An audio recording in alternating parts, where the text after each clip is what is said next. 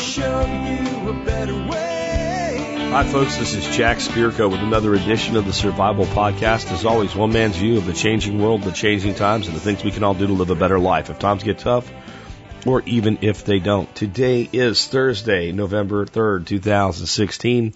This is episode 1892 of the Survival Podcast. Normally, this is a listener call show. I'm going to do a listener feedback show though today because I'm going to do a listener call show tomorrow because I did expert council show on Tuesday dealing with this weird week and as you can hear, still dealing with the, the strain of my voice and uh, a cold. I kind of like to lead off here today with an apology. It's not anything I did wrong, but it's a feeling, a feeling I'm not doing it as well as I should. And that is the show this week. I, I know it's not great. I know it's not. Um, I, I really thought hard today about just putting up another rewind. Thing is, I'm going hunting next week, and at least Thursday and Friday next week, and probably Monday. We're probably gonna have to do that. I'm finally gonna get out and do some hunting. I haven't done any hunting in a very long time. Additionally, like I feel like the show needs to continue its progress forward.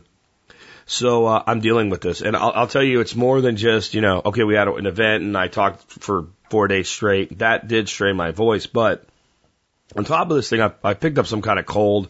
I'm congested. I'm not sleeping well. I'm not at the top of my game mentally. So I'll apologize in advance for today's show not being, you know, spectacular, not being one of those ones you go, I'm going to listen to that seven times in a row or something like that. But I think it'll be good. I got some good stuff to talk about. I have a bunch of you asking me with five more days to go on the Ass Clown Circus. Do I, you know, what's my prediction? Who wins? Uh, well, who loses? Well, I think we lose no matter what, but I'll, I'll talk about that a bit. Um, I've been getting so much, so much nonsense on Facebook about the Standing Rock protests. I'm going to go over just a little bit of that so you know exactly what's really going on. And that way you can decide how you feel about the issue versus how you feel about the, the fallacy of an appeal to emotion. Because uh, I think critical thinking is important. Got somebody asking for some help with uh, stuck mead. Someone about asking about adding iron sights to a 22. Uh, some flawed logic in this one, no matter what, and I'm a little confused. I'll do my best with it. Um, is there long-term damage to human progress being caused by ADD meds? Boy, that's one I could really throw down on if I had the wherewithal, but I'll do my best under my current situation. And who actually really does benefit from 401ks, no matter what they call them. And what I mean by that is actually which type of employee actually does benefit from a 401k? We'll hear a textbook example of that in the question here. Uh, thoughts on an older inline muzzle loader, and he threw in a second question on hot pepper mead, so we'll take that listener's question. Listener reports on bad side effects from a commonly prescribed drug, uh, and I have some thoughts on that. And a self-driving truck has delivered beer, and why that's a bigger deal than you think it is. All that more in just a bit. Before we do that, let's go ahead and hear from our two sponsors of the day. Bob Wells Nursery has become my go-to for fruit trees, nut trees, and hard to find edibles. Their customer service is second to none, and they even provide a 10% discount for all MSB members. Check them out at bobwellsnursery.com today. Hey, if you've listened to this show for any length of time, you know I love to cook. And my go-to source for spices, seasonings, sauces, and information is Chef Keith Snow's site, harvesteating.com. Give Chef Keith a try and you'll see why I use his products at least a few times every single week in my own kitchen. You can learn more at harvesteating.com. So next up, let's take a look at the year that was the episode. I have the year 1892. I have the Pledge of Allegiance, the Pledge of Allegiance and proper propaganda. And I have separate but equal, Plessy versus Ferguson. And I have notable births. This, this year, J.R.R. Tolkien, author of Lord of the Rings, is born. Oliver Hardy from Laurel and Hardy Comedy Team is born. Charles Atlas, bodybuilder, but best known now for Rocky Horror Picture, Rocky Horror Picture song, I Can Make You a Man with Charles Atlas stamp of approval. Um, Charles, I remember Charles Atlas's advertisements on the back of the, you know, magazines where the little skinny guy got sand kicked in his face and, you know, then he got that stuff and he did the exercises and it was all big and he beat the guy up. Remember that? If you're my age, you're a little older, you do. Um, like I said, we're now getting into things that are familiar to us in our modern age, even though we're still over 100 years ago. In other news, Rudolph Diesel patents the diesel engine. The Sierra Club is founded by John Muir, and The Adventures of Sherlock Holmes is published. Um, and Basil Rathbone, born this year, will play Holmes in the movie. So Uh, the first issue is published the same year. The guy that played the the lead character in the first films about it uh, was born. Kind of interesting. Anyway, I'm going to read the Pledge of Allegiance and proper propaganda. Ellis Island has processed almost half a million immigrants this year. So to indoctrinate the new immigrants, the popular magazine Youth's Companion is calling for a display of the American flag in all public schools. Francis Bellamy, a socialist Christian, submits his pledge of allegiance to the magazine along with a special salute. You face the flag, extend your arm straight out with palm down. Yes, it's the Hitler salute. Adolf Hitler's two years old right now, so the Bellamy salute has nothing to do with Nazis. The school superintendents love the pledge and add it to the school day. In another 25 years, the pledge will be required, meaning that if you tell your kid not to recite it, maybe for religious reasons, you will be charged with contributing to the delinquency of a minor. Congress will officially adopt the Pledge of Allegiance in 1942, changing the Bellamy salute to the hand over the heart. Gee, I wonder why. In 1954, the words under God will be added because of the perceived threat of godless communism. I pledge allegiance to my flag and the republic for which it stands, one nation indivisible with liberty and justice for all. The original Pledge of Allegiance in 1892. So when you say they took God out of the pledge, which time do you mean? Just saying. Anyway, my take by Alex Shrugged. While education has always been combined with propaganda, our fight over educational goals usually boils down to which propaganda we should foist upon our children. The poem Gods of the Copybook heading by Rudyard Kipling is a warning. A copybook is used to teach penmanship. At the top of each page is a sentence the children must copy. But while learning good penmanship, they are burning into their minds whatever's at the top of the copybook. What would you put there? Might makes right or love your neighbor as yourself. It makes a difference. Finally, the pledge is not exactly a loyalty oath, but some people take it that way. In my sixth grade class, a girl refused to recite the pledge. Our teacher explained that it was her right, so we continued without her. I remember feeling a bit, a little bit resentful because she wasn't conforming. But the feeling passed. I decided it was okay with her objecting. After all, this is America, home of the free, isn't it? Well, not always. I think it depends on the generation. Oh, well said. Um, little side note to this. Not only did the guy that write the original pledge, uh, Mr. Bellamy, uh, not only was he a socialist Christian, socialist being more important, I think, than Christian in understanding, the point of it at the time that it was written. His uncle owned, guess what? A flag factory, yes. And once the pledge was into the schools, of course you had to have a flag in every classroom, not just at every school. And his uncle did outstanding in the business of making flags. So a little crony capitalism thrown in with the socialism, thrown in with the propaganda there. I remember when I was a kid, I was very happy to say the Pledge of Allegiance. Um, you know, I was the kid that was like, you know, not literally, but figuratively born on the 4th of July. I came from a family of such deep service, and it was always ingrained in me that service was important, and I still think that it is. But I never knew where the flag pledge came from. I thought like that just must have been like, you know, when we first founded America and George Washington would have approved and that type of thing. Maybe he wrote it. Who knows? We never really talked about where it came from or why it showed up. And I think there actually is a case when you run a country, any country, for ensuring that immigrants that come to that country take on the ideals and values of that country. So the country, whatever made it great, whatever made it attractive in the first place, isn't diluted. So I, am fine with the concept of when new people come to a country, ensuring that they have a, a loyalty to the nation that they're moving to. That's fine. Um, or community for that matter. If we have our little community, let's say that uh, Let's say that you and I and um, 800 other survival podcast members pool our resources. We go out and buy a freaking county somewhere, like pretty much the whole county. And uh, we set up our own little county government, our own little local government, and maybe it doesn't look anything like the kind of government you see in America today. Maybe it looks very much like an anarchist government. There can't be such a thing. You know, there can. We won't go into that today. But no matter what, we set up our little our little community there. and We're running it by our own ideals and ways. And people start wanting to come there. And we have lots of space and we need more manpower, so to speak. We'd kind of like to grow. But don't you think that we would have every right and don't you think it would be just our base, basic best interest to ensure that the people coming there were coming there with the ideals and loyalty to the ideals that made us go do it in the first place? And if we don't, what we've founded, no matter how wonderful it is, will be destroyed in a generation or three.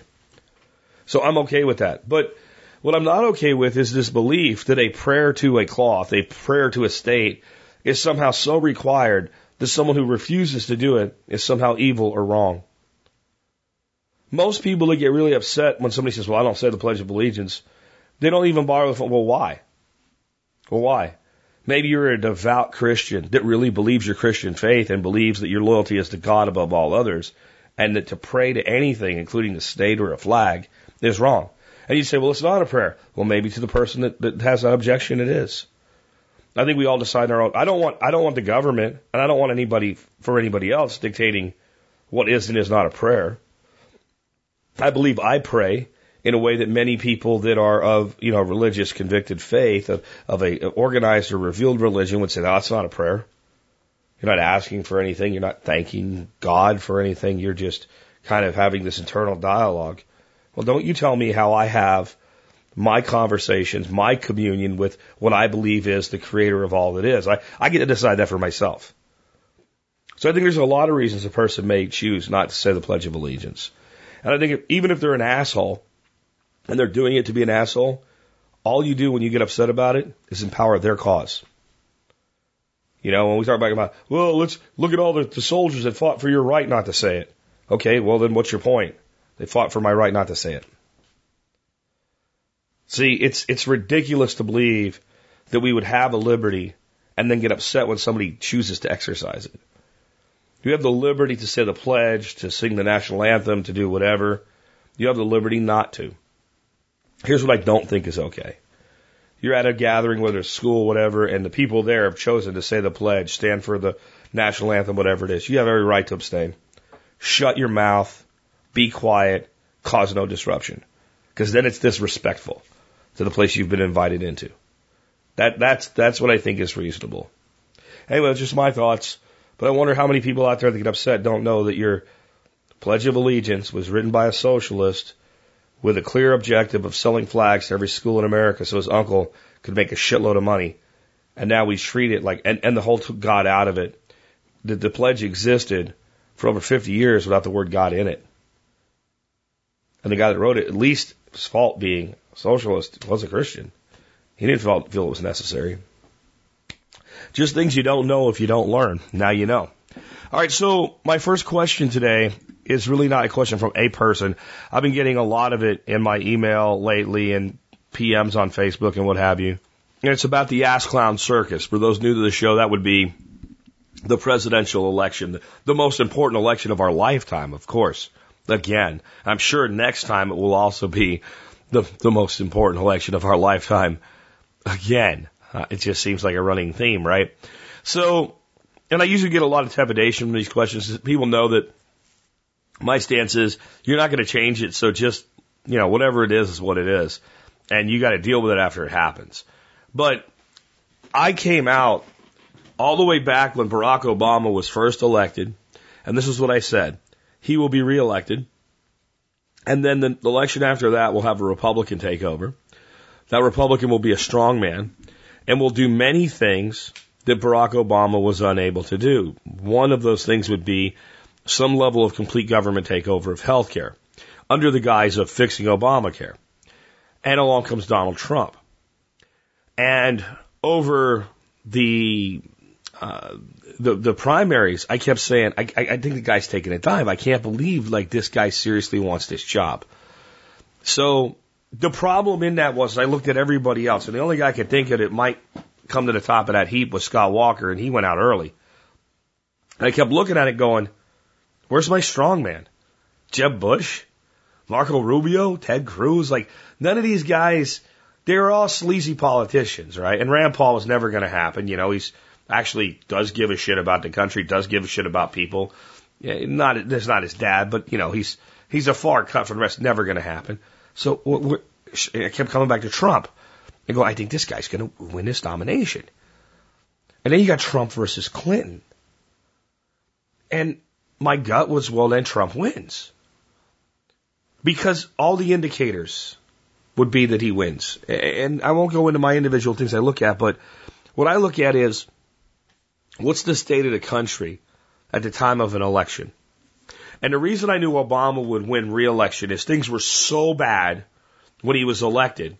And even no matter how bad you screw it up, the market is good enough to correct itself to a point that people would feel like it was so much better that he would get reelected. But give it eight years to run, Obamacare crash and burns, which it's doing right now, um, and, and all of these other problems coming to a head, that people would be ready for a change. It was that simple. And that the powers that be would know that. And they would, they would be ready with the right cog to put in the works, so to speak, at the time. And it's like there wasn't one. They couldn't find one. And this rogue Trump comes into it. And I've been back and forth on whether I think Clinton versus uh, uh, Trump, who will win. And originally I said, I, I don't know, maybe if they come out with something on Hillary, like they have video of her putting cats in a paper shredder, you know, maybe that would swing the vote. because no matter what you think about Trump, she's just so bad. She is just a horrible, horrible human being. And if I was going to vote and you made me pick between the two of them, I'd probably pick Trump. I'd have to hold my nose like I was like I was choking down Ipecac, right? And if you know what Ipecac is, you know how bad that is, right? Uh, you know, hold my vomit down until I got out of the voting booth. But I would, if I, that's it, you know, that's who I'd pick. But I look at this and, and I, I have this, like, usually I'm like, it's going to be this or it's going to be that. I, and I have no qualifiers. This morning I'm watching Fox News. This guy comes on, don't remember his name, but he is supposedly the most accurate predictor of presidential elections alive today. He predicted every election since 1984, got 100% right, and he's never had any qualifiers until this year. He said every single time, like, this is it. You can put your money on it, go to Vegas with it. It's done. And he was right. He has qualifiers this time. And he's like, five, six days left. You just don't know what's going to happen. You don't know what's going to come out.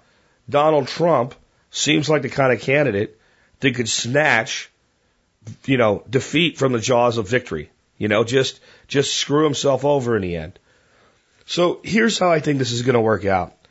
I think the Clintons and, and their side are done with October, November surprises on Trump. I think if they had anything else, they'd use it right now. Because of this focus on her with the renewing of the investigations with an S. Not just her email server, but pay to play, which apparently is a big time investigation with people inside the FBI basically saying, we're either going to take this seriously or, you know, there's going to be like mass resignations. That's how pissed off people are. There's even a rumor, and I'm going to cash this as a rumor, but right now there is a rumor that seems to have some legs that some or possibly all of these emails that Russia, Russia has been blamed for hacking actually came from the NSA. People inside the NSA leaked them to WikiLeaks because they're so pissed about what's going on. Because these are Boy Scouts, most of these guys. They believe in what they're doing. Right? Even if they're wrong, they believe in it and they're doing it for the right reasons in their heart when they see shit like this. So she has problems. And if there was anything she could deflect them with, she'd use it. So I think they're out. Unless somebody gives her a gift. She gets a package in the mail tomorrow or something. I think they're done. They have nothing left. That's why they're rerunning. Oh, he called this uh, this this former Miss Universe Miss Piggy because she got fat. Yeah, whatever. Like we should make an election decision based on that. That if that's what you got, you got nothing else. I don't think Julian Assange is done with Hillary Clinton yet. And I think it's going to keep coming every day up until election day. If Trump just reads the teleprompter for the next week and doesn't say anything stupid and doesn't make any off the cuff remarks, and if one or two more big, you know, daisy cutters. You can look that up if you don't know daisy cutters. One or two more big daisy cutters come out of the WikiLeaks on the Clinton side. She's done. And then here's the interesting thing. Here's the interesting thing. We know because of WikiLeaks that the President of the United States himself, Barack Obama, emailed this woman on her private server multiple times using a fake name, fake email address. We know this. It's like 18 or 28 times, one or the other, which proves conclusively he knew what she was doing. Whew. This is interesting, isn't it? because you can bet that under a Trump administration, a special prosecutor will be appointed because Trump won't want to it, to, to, to cloud up the stuff he wants to get done. He'll go out to do his mafia stuff, take over from the old mafia stuff, and he'll just want it like, just put the bitch in jail, lock her up, whatever. But he can't just do that. That's not how it works being a president. We don't have a banana republic here. What he can do is appoint a special prosecutor, turn him over and say, work with the FBI. There's a case against anybody, make it. So the temptation would be for Barack Obama in the, in the, in the vein of saving the nation from a crisis to preemptively pardon Clinton. You can't preemptively pardon yourself. And if you do that, you open up even more scrutiny against you. You can see Barack Obama in a shitstorm. I think Hillary Clinton is more concerned about winning this election now for the purpose of staying out of jail, actually prison, than she is to actually be president. This is a Clinton thing. Just, just survive. Just get to the next level. Just survive. So if there's anything that they can do, no matter how dirty it is, they'll do it. And I think they would have done it already. I think they're done. So unless there's something handed to them at the last, you know, 48 hours. I think it's, I think it's Trump. If he can shut his mouth and just read a teleprompter. And I'm sorry I can't give you a definitive. This one's too close to call. Now, I'll tell you what, I'm going out on a limb saying Trump because all of the projections by the electoral map are still, well, Clinton's got this path and a blue wall and all this shit. Yeah, yeah, sure. Um, but I still think the polls are not exactly right and there's momentum here. This is like watching a football game. There's three minutes left. Your team can either beat a team that's up by five, right? Without the momentum, or down by five with the momentum. And they've scored on the last two possessions. They still haven't caught back up yet, but they got three minutes. They're on their own 40. They got two timeouts and they're driving. Who do you want to be in that game? Who do you want to be in that game? What you're actually thinking at that point is, we want to score. We don't want to score too fast. We want to wind the clock. We want to score with, you know, 30, 45 seconds left, something like that, at the most. We don't want to go in too quickly. If we have a guy run right up to the one yard line and fall down on his ass, we could do that. You know? and then punch it in over the next three just to run more time off the clock. And that's what Trump's got to do right now. You think Clinton's the one trying to run the time off the clock. If she had the ball, she would be. But what you've got is a, as an opponent that's down, trying to run time off the clock and score that last touchdown and coincide them together. It's complicated. That's Trump's that's Trump's agenda right now. All right. Another thing I've been getting a lot of shit about is my change stance on uh, the Standing Rock protests. So unless you've been living under a rock, you know that up in the Dakotas right now, there's a whole bunch of uh, Native Americans, multiple tribes, not just the Standing Rock Sioux, but from all over the country, and a whole bunch of people from all over the country that have gone to protest. And they're protesting an oil pipeline. And if you haven't gotten any facts, this is probably what you think is going on. An evil, evil pipeline company, evil oil company, wants to put a pipeline across a Native American Indian reservation and they don't want it there and they're going to make it happen anyway. And they're going to put this pipeline across a river and endanger the only water supply that these people have.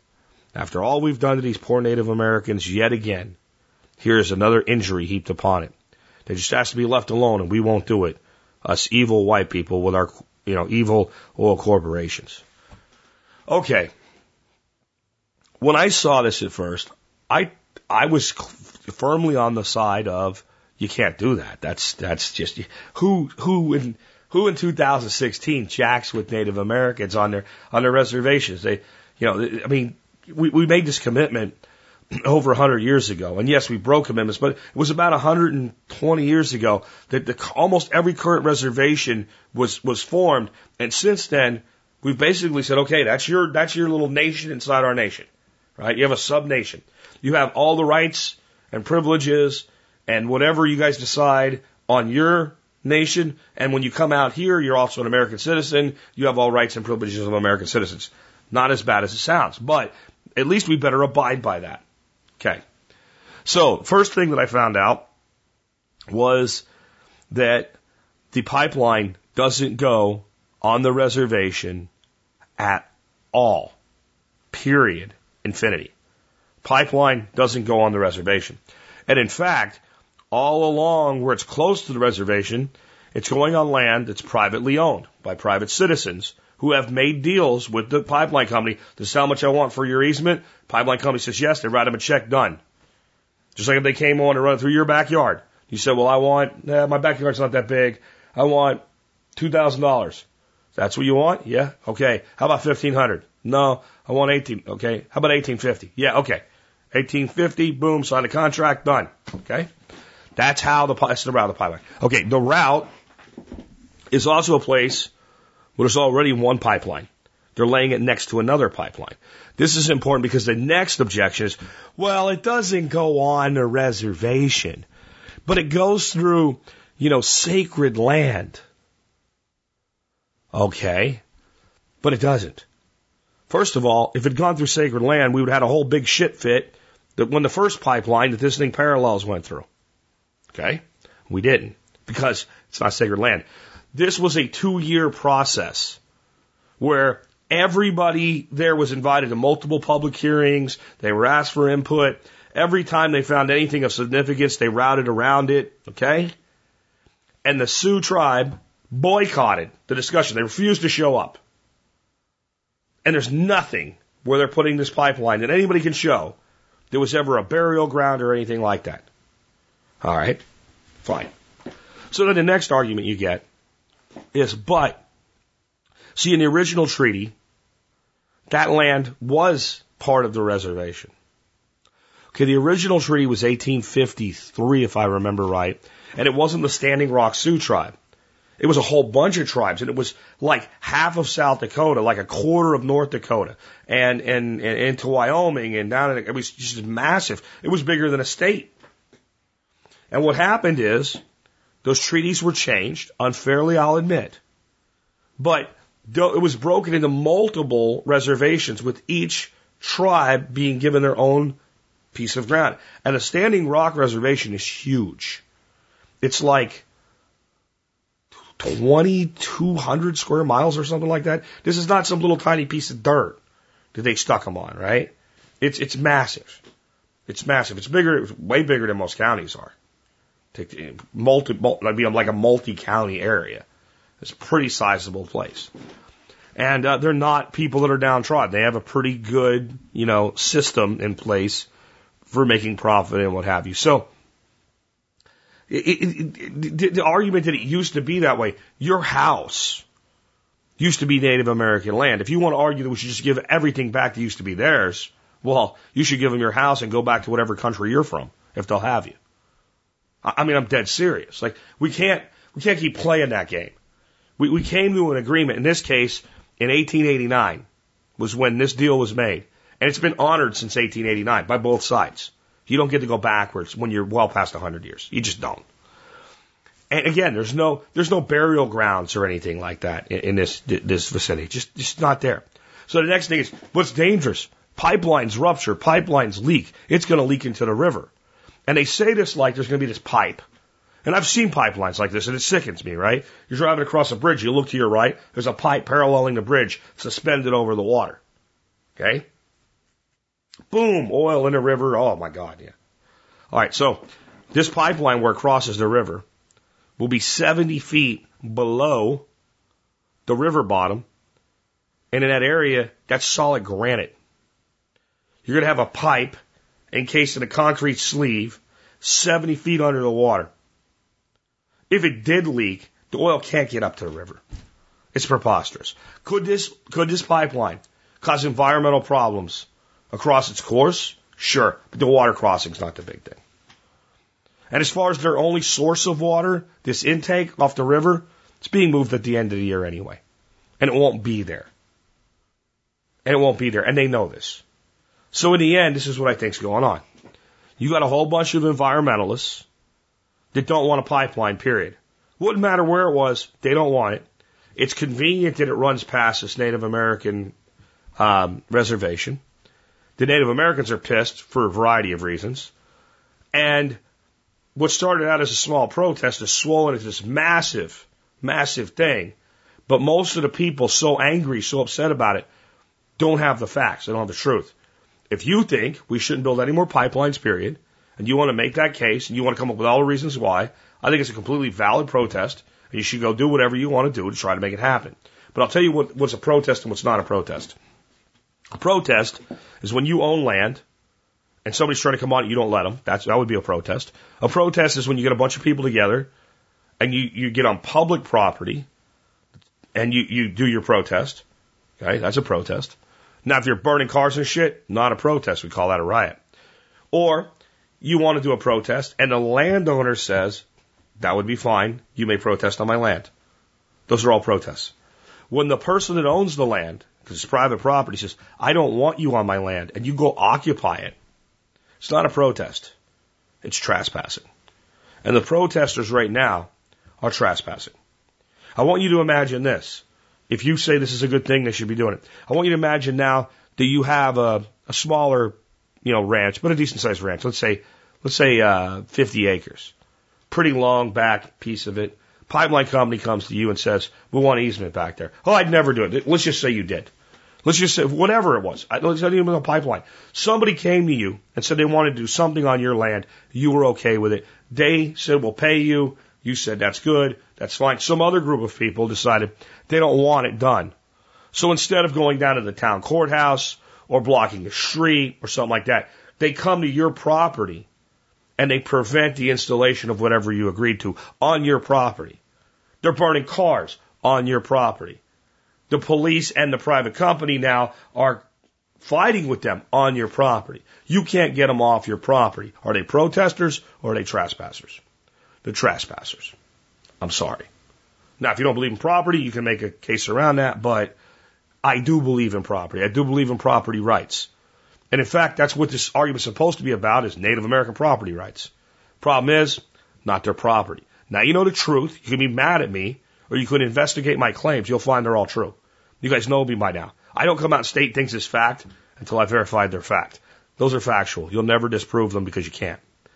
And again, I want to know how oil is going to get through 70 feet of solid rock and concrete casing to get up into water that it's 70 feet below. I'd like to know how that's going to work. Not going to happen. In fact, I'll tell you this last thing before we move on.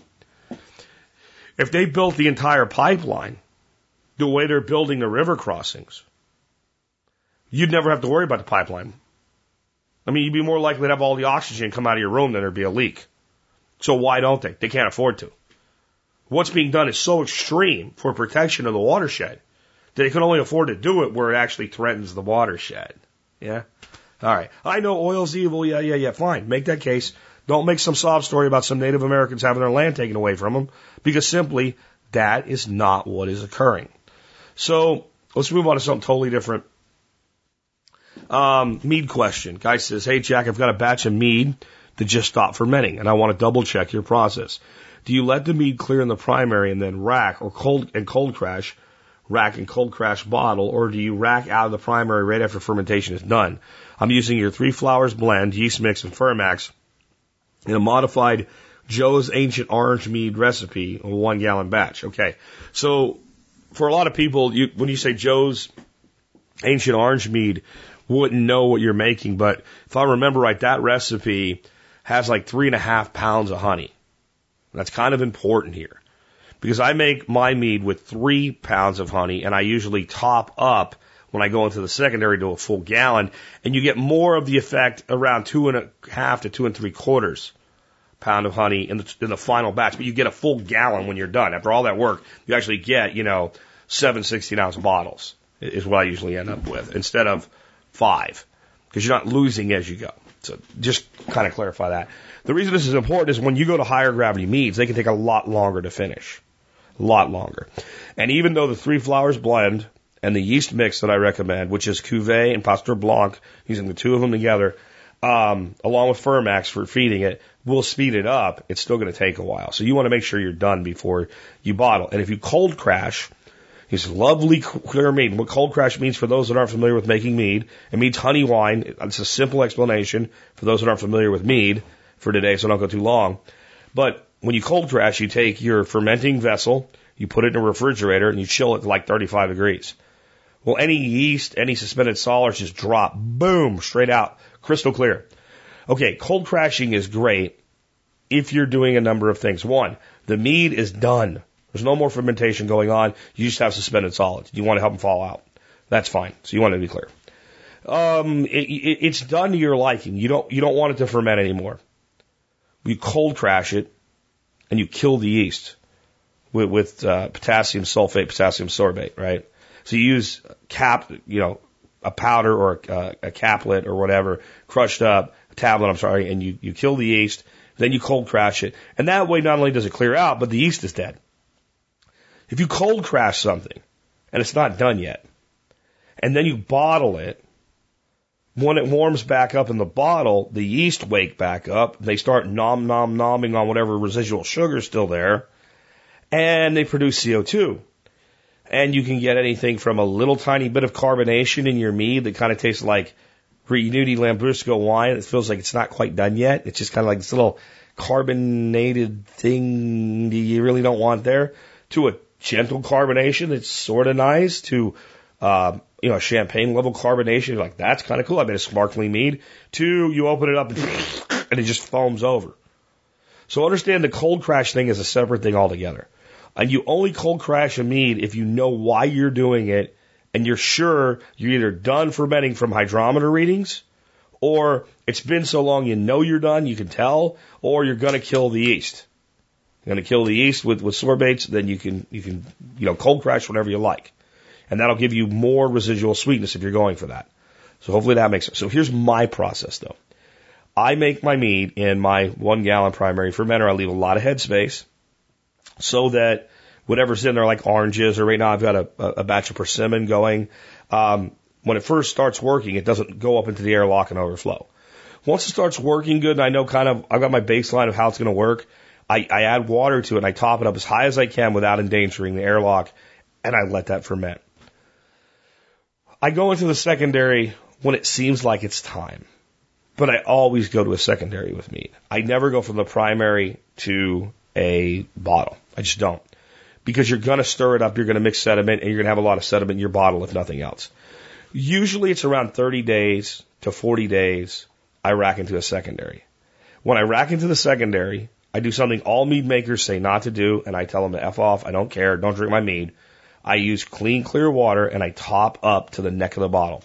This is a couple things. One, it reduces the surface area so the mead can't oxidize right? So if you think of a big bottle with a little narrow top, if it's full, how much surface area is there exposing the top of the mead? A very small circle. But go down like halfway empty, you get a huge surface area, more exposure to oxygen. Even you're going to put an airlock on it to start working again. But during the time it takes for the CO2 to be produced and purge it, you've got a lot of oxidation possible. I put it in there and I don't even think about bottling it until it clears. I don't care what the hydrometer says. I, my hydrometer I use very, very infrequently. Uh, I use it when I'm getting potential alcohol for a mash if I'm making fuel with quotes around it. But for mead, I really don't use it much at all anymore. I know I'm going to come out around 14% with my process. Okay. So when I go into that secondary, I wait till it's absolutely crystal clear. Now, do I go from there to a bottle or do I rack a third time? Here's how I make that determination. I look at how much sediment's on the bottom. If there's a great deal of sediment on the bottom, I rack it a third time and give it like another week to completely settle out. Then I rack into my bottling container. Now my bottling container, I use two and a half gallon carboys from a company called Uline, U-L-I-N-E dot com. And they're basically for holding like cleaning solvents and stuff like that, but they're food grade. And they have a top and they have a little spigot on the bottom. And unlike most bottling buckets, that spigot is flat to the bottom. You can get every drop out of them without even tilting them. You tilt them tiny bit for that last little bit. I siphon into there, and then I go from that through the bottling spigot into the bottle. I don't use a bottling wand. So, make your mead, let it ferment till it looks like it's pretty much done. Siphon it off all of the sediment into your secondary, and if you're doing what I'm doing, which is three pounds of honey, and you want to actually end up with a yield as though you had done two and three quarter pounds of honey to two and a half pounds of honey, top it with water when you go in your secondary. Let it sit 15 days, 30 days, 60, until it's clear, until you can see through it. Then you look at your sediment and you make a determination. And you, what you probably are going to want to do in a lot of instances, Joe's Ancient Orange has a lot of stuff in it, right? A lot of oranges, right? You probably rack one more time, give it another week, then bottle. Um, it, it you know, th- this actually starts out the, uh, the assertion here is maybe this is stuck. It doesn't sound stuck. It just sounds like it's done, but maybe not completely done yet. You can't leave it in the secondary too long, as long as you don't have too much oxygen exposure there, right? You, you really can't. Give it time. Time clears all meads, right? They say time heals all, heals all wounds. It also cleans all meads. Clear. All right. So next question is a gun question from Matt in Wisconsin. He says, is it possible to add iron sights to a scope 22 rifle? or somehow fuel modify it to shoot accurately if the scope would happen to break. Thinking more of a shoot at the fan scenario when replacing the optics is impossible. Feel free to take this one yourself or give it to Brian Black or Tim Glantz. Thanks, Matt. I'll definitely take this one. Okay, so I'm a little confused because I don't know of many 22s that don't come with iron sights. So why would you add them? So I'm going to take this two different ways, and I'm going to tell you the solution is probably, if you're that worried about it, get a 22 with iron sights and then put a scope on it. And then if the scope fails, just take it off and use the iron sights. That's that's a short answer here because I think the idea of adding sights to a 22 is a little off. So, first I'm going to take it is exactly that. You have a scope 22, it does not have sights on it, you want to add them. To do this, you have to drill and tap the barrel somewhere up at the crown, the front of the barrel, and then either where a standard buckhorn is or somewhere way back to do like a peep sight way back by the rear. By the time you spend the money to do this, you're probably a couple hundred dollars into it. Most decent 22s are a couple hundred dollars or less. So if you had a, you know, some kind of target 22 that was designed for a scope and had no sights on it, I, I don't know what, I'm thinking of like the most popular 22s and I'm thinking like the Marlin, I don't know what they call it now, but in my day it was the 25, but the standard bolt action Marlin has sights. Ruger 1022 has sights. Marlin Model 70, the tubular magazine, has sights. The Remington 542 has sights. Weatherby 22, some of the finest made, have sights. CZs have, I, I can't think of a 22 that comes without sights. But if that's the case, I would say, okay, then instead of putting sights on this gun, get another gun. That's your backup Kona iron sights. I, I, I just can't see putting the money into something that's as inexpensive as a 22 uh, to put sights on it. Now, the other way I'm going to take this is, well, the gun has sights. What I mean is I want some kind of other open sights while the scope is still on it. So if the scope fails, I can immediately switch to those. Um, Weaver used to make a flip top scope mount, and they're fantastic. And I should get my ass on eBay and see if any of them still exist and buy up any I can find because Weaver doesn't make it anymore. And that's what we had on our, our lever actions and our pump actions we used for deer hunting. Every single one of us. Uh, talking about when I was a kid, fathers, uncles, grandfathers, great uncles, everybody had them.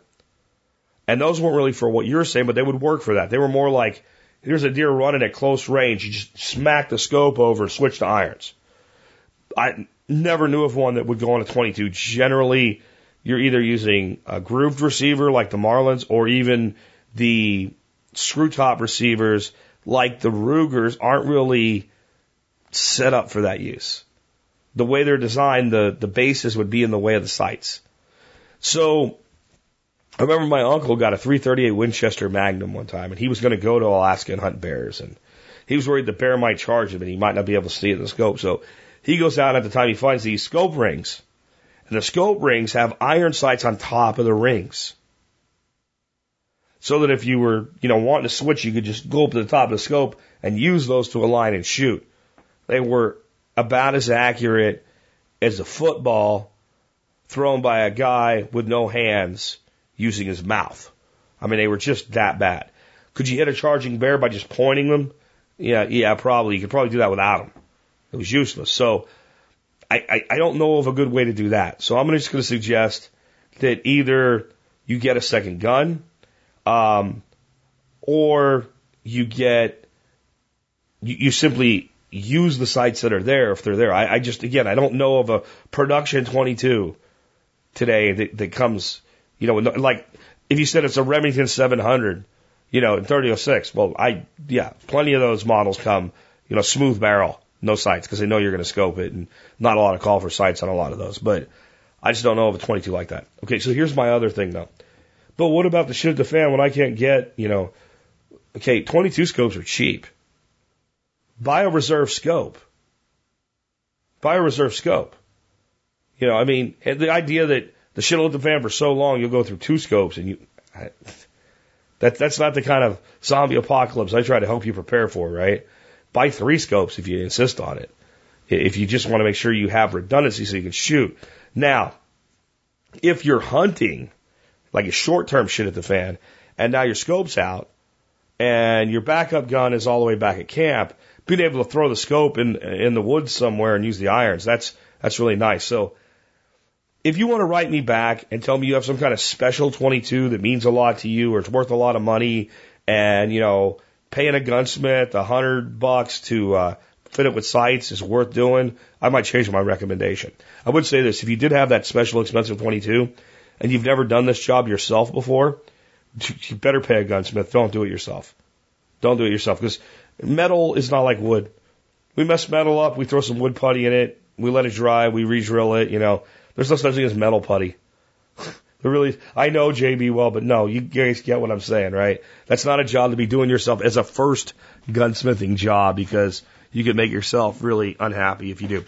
Next question's a deep one. I kind of wish I was in better form because I, I really would like to go deeper in this and I'm going to. But Brian from Oregon says, Jack, what's the impact of the overuse of ADHD and ADD medication doing to the human creativity of an entire generation?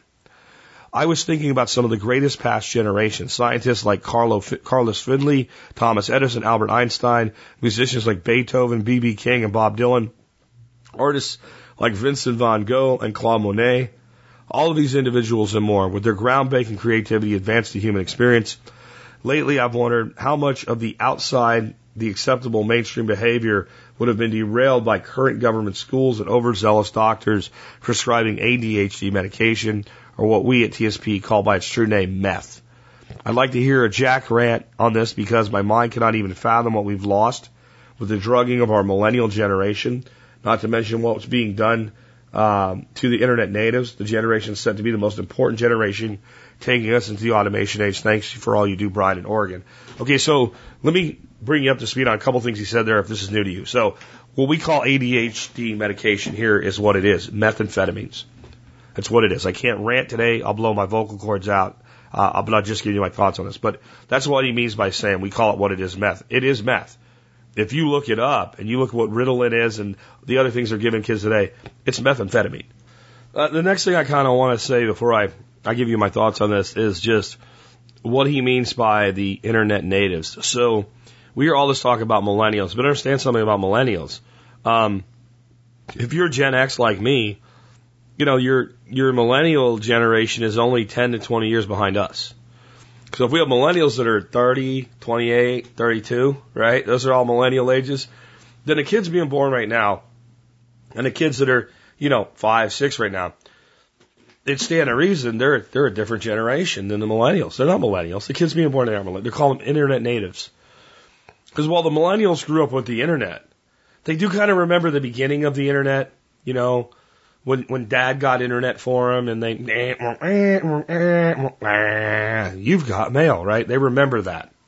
Um, they remember a time when there was internet, but it wasn't all internet all the time.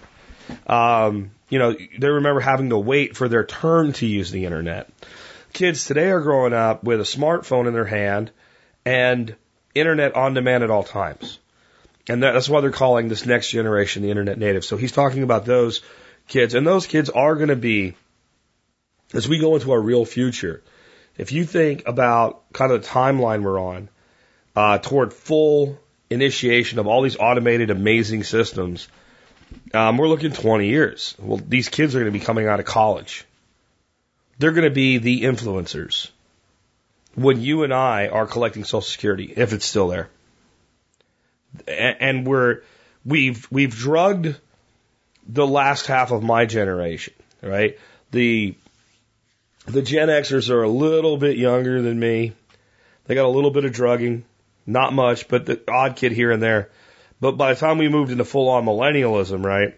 By the time I was off doing my thing in the army and all, kids like me were routinely just, you know, shot up with this dope. And that's what it is. When I say it's meth, I know some of you have a hard time accepting that. But, you know, the Ritalin, the things they're giving them now, all that stuff, Schedule 2 drugs. Schedule 2 drugs include things like cocaine, methamphetamine, um, oxycodone, phenol, Adderall, Ritalin. Ritalin is actually listed on the schedule as a Schedule 2, two drug. Um, to drive the case home is uh, to look at something like, what's the what's a Schedule five, right? What's a Schedule or Schedule four drug? Let's say Xanax, Valium, Ambien, Tramadol. Those are Schedule four drugs. Those are Schedule four drugs. And of course, the lower the number, the more serious the drug is considered when it's used for illegal purposes and things like that, and the more dangerous it's considered. You might wonder what's a Schedule 1 drug? How bad does it get to be worse than Schedule 2? Heroin, LSD, um, ecstasy, peyote, methaqualone, um, and cannabis. And cannabis is a Schedule 1 drug. Your, your kid would be better off smoking a joint a day than taking Ritalin, man. I'm telling you, 99% of the time. I'm not saying they should do it. I'm saying if you had a choice, but your government says cannabis is as bad as LSD and heroin, and it's it's it's worse. It's worse than somebody that's taking, um, you know, Adderall or Ritalin or meth. Yeah, cocaine. Cocaine schedule too. And, and what they say is cannabis is worse than schedule. It's just, it's preposterous. Anyway, not to get sidetracked there. Just, just something to note. So the problem long term here is the suppression of creative genius.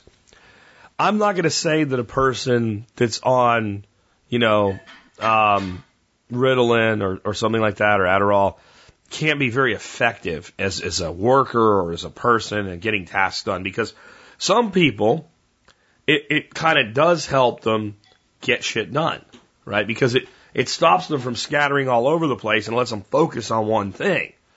The problem is the true creative geniuses of the world don't get the really big earth shattering things done by plodding through a single task. They, they generally, if they're going to be really successful, end up with people that can do that for them. And when they figure something out to a certain point, they hand it off, they put a team on it, whatever, and they go to their next great thing. When I started Survival Podcast, I remember talking to one of my good friends, a good entrepreneur friend. I said, I think I'll do this for the rest of my life. He said, You're full of shit.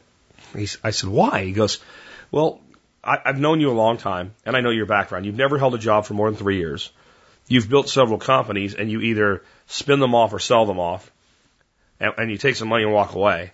Um, you don't do anything for a long period of time. You're not that type of entrepreneur. You're you're an initiator, right? And I said, no. The reason I think I can do this is because I can do something different with it every day if I want to. If I get bored with a subject, I can go on to another subject. And that's how my mind works. And that's why I was a problem in school. And that's why today, if I were in school, I would be a problem that gets medicated.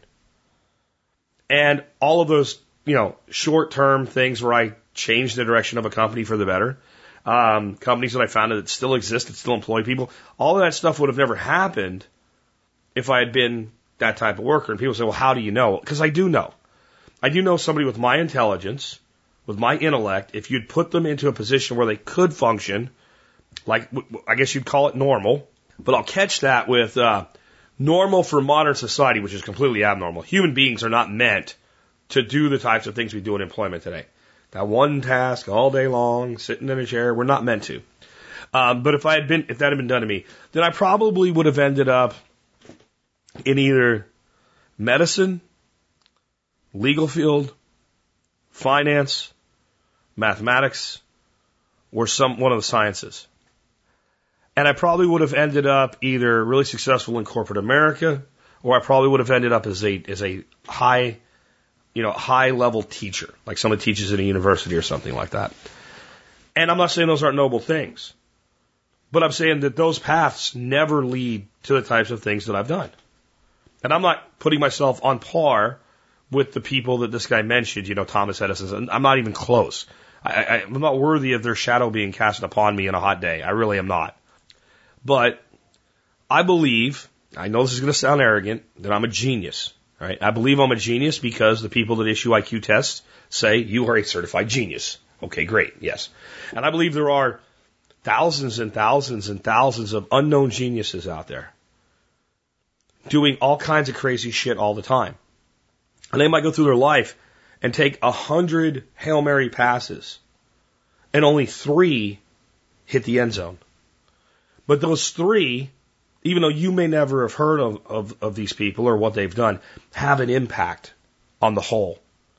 And when it's done a thousand, ten thousand, a hundred thousand times, especially in what has traditionally been one of the freest markets in the world, like our country, it has this cumulative effect in moving us forward. And a lot of times, the giants, you know, the Edisons or today's world, like the Elon Musks, they're able to capitalize on their even higher level of genius and intuition and intelligence and creativity by assembling all of these little things. And, and, and just to really drive it home about the genius thing is I believe, the words of Albert Einstein, everybody, everybody's a genius.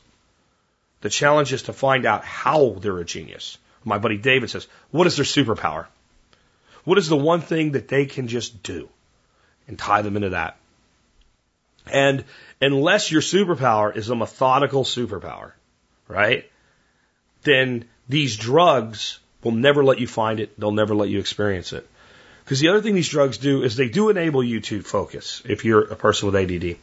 They do enable you to sit down and sit on a task. But they don't free you from it. Ever. So, what I mean by that is you then become that's the norm. So it's not like, oh, well, you take the drug and you do it when you have to, and then you could be completely free and be eccentric and, and go out and figure out shit. No, you become in that mode. So what happens is you're just looking for another thing to do, another thing to do, instead of another thing to explore, another thing to develop. And I think I, I, what gets me is when I read this, I'm thinking I never really thought about it this way. What great things won't happen in the next 20, 30, 40, 60 years? Because we've doped now two generations of our children and taught them conformity. Let's say that for every hundred kids we doped, let, let's, let's play devil's advocate and say that 90% of them are better off for having been doped. They're not geniuses in a measurable way. They're in, maybe in that etherical way, finding their superpower way, whatever. But, you know, 90 of the 100 had no capacity for true genius, no capacity to be a creator, a composer, an artist. 90% of them didn't. 10% of them did. And 10% of them are derailed by that dope. How many geniuses have we suppressed with dope? I mean, just think about it. I mean, the number I've heard is 10% of our kids are on Ritalin. and I would say that the kid that is the genius, right, is more likely to be on Ritalin than not. Not, not the kid that's a genius because he gets good grades. The kid that, like, when you put an IQ test in front of him, right, is, is more likely to be a genius than not. Or, I'm sorry, is more likely to, uh, to, to have this disease, right, attention deficit disorder. Because I'm smart, so I'm bored with your shit. That's what that really means in many instances. I'm, I'm bored with your shit because I did that yesterday. I already know. I don't want to hear it anymore. Well, on an IQ test, the official number for genius is a 132. That's when you can join Mensa. That's a top 2%. So roughly, 2% of our entire population are measurable geniuses. Right? You can read into that what you want or take out what you want. Doesn't matter. Just, just and growth, 2%. What percent of those people are going to be in that 10% that like, oh, you have a problem. You can't focus enough. I'd say that today we're doping the majority of our creative geniuses. The majority of them. And I'll tell you, it absolutely does sicken me. It sickens me. And I know I'm, because I always do. I always do. I hear from the one person in the audience very angry. I can hear the keys slamming as you type. My child had this, and it was the only thing, and I was ready to pull my hair out. And and listen, I, I, I'm willing to concede, maybe one to two percent of these children on this dope today actually get a positive effect from this dope. I, I'm willing to concede that. my, my, my, my, my case isn't that it shouldn't exist. It's that it's massively overprescribed. And some of you mad at me, I just know that you're in the other group too. But I'll concede some of you because I've known people. I know this one person I won't name um, because they don't listen, but it might get back to them one way or another. But um, who just flat out insists I had to for my son's sake. And no, you didn't. No, you didn't. No, you didn't. You you were you were you were weak in your parenting skills. You were weak in your ability to channel male energy. You didn't need it. It was an easy answer. And there's plenty of people out there like that. Parents, it's an easy answer. Teachers, it's an easy answer. And the way it's going, in another 10 years, it'll be 20% of our kids, at least 20% of our boys, probably 12, 15% of our girls on this shit. Because they don't do what they're supposed to do. You really got to think about that. And yeah, the long term damage has to be just it, it's devastating to humanity if you really think about it that way. And I can't believe I've never really thought about it that way before. So thanks for bringing it up. Um, financial question from Dan in Maryland. Dan says, I have a question about deferred comp savings program that my work offers and whether I'm an idiot for not participating as my coworkers tell me. Details. I'm a firefighter with decent pension plan and eight years in the department eligible to retire at 20, though I can't see myself staying longer. I'm borderline financially illiterate, though I'm working on changing that. I am a sole provider of a family of seven. The only debt I have is a mortgage. Only three years on that, and a van payment. Savings are negligible at the moment due to a car repair. The deferred comp plan is not matched by my employer. I have heard from several recently retirees they average six to seven percent interest over their careers. The big push is it's all pre-taxes, and they say I won't even notice that it's gone while it builds a nice little nest egg. The thing that gets me is it is taxed when you get it out. You can only get it out after you're 55 If you take any money out before then, you get fees and penalties. I tried to tell them that means it is taxed, but they don't seem to get uh, that or make some lame excuse. I feel it would be better to pay off the debt with the money, especially since the money I would get when I finally pull it out will be worth less due to inflation. It's all tied to the stock market. Assuming I'm able to budget and put money into good use on my debt, am I crazy not to partake in this program? Thanks for your thoughts. Keep up the great work. You have given me much to think about since I started listening this spring. Dan from Maryland. Okay, Dan, you don't have a deferred compensation plan. You have a 401k plan. Because you're a city worker or something, they call it something different, but it's a 401k like everybody's 401k. You have no employer match. Your match is your pension, which is outside of that, so you don't have to put it in to get the match. But that's your employer's contribution is your pension. Right? That's why they're not contributing. This, this is over and above. 99% of the time, I would say if you have a 401k and there's no match, do not put your money in it. Don't do it. Okay. And I have to know more because like the returns you're talking about, you know, it's six, seven percent. That's pretty low. It really is. Um, so maybe it's because it's locked into very few or no choices. I, maybe it's all in city bonds. I don't know because you're a firefighter. Who knows, right? But you're saying it is taxed, and it is eventually. You're deferring the taxes, and you go from being a full time income person to a retiree, and you can control how much you take out every year. You can stay in a lower tax bracket. There's there's ways that you can make that to your advantage. But what it's about is reducing your taxes today, and then paying tomorrow as you take the money out. All right. There's a Roth version of 401ks, deferred compensation. Maybe they don't have it there. It'd be worth asking. If you do Roth, what happens is put the money in, you pay tax now, you never pay tax on it again. You don't pay tax on the gains, which oh, you know, between now and 55, your gains should exceed your contribution. And I would say always go with the Roth. My gut would be to tell you to do this. Set up a Roth IRA and begin to make the same contributions by automatic check draft out of your checking account to it every month. That's my gut. That's the right answer. If you're going to save 5% of your income, 10% of your income, whatever. That's, that's the way to do it because there's no incentive for you to go into this plan because you could do a Roth, pay the taxes now, which will be negligible at the amount you'll be saving, and never pay tax on that money ever. That's a much better position to be in. And since there's no match, No compelling reason to go there. And since they're going to tell you what you can or can't invest in, no compelling reason to go there. Because you can invest in anything in an IRA. You can set up an IRA with E-Trade. You can log into your IRA and buy this mutual fund and sell it tomorrow and buy an ETF on silver and short. I mean, you can do whatever you want. You shouldn't be doing that right now because you don't know what you're doing, but you can. So as you're saving the money up, maybe you just put it in, you know, pretty basic. You put it for maybe first year, you put it in friggin' cash. It's a money market fund. I mean, because you have no, there's no reason to, to, to start buying stuff until you have enough money to make something with. You're just building up the bucket. However, let me tell you who 401ks were built for. And you're not going to like this, but it's the truth. They're built for people who have worked the same job for eight years, decent paying job, and write me and say because of a car repair, saving, savings are negligible. They're built for people like you. You have no savings. If you'd been participating in this plan for the last eight years, you'd probably have twenty, thirty, forty, fifty thousand dollars in it, even with a relatively small contribution.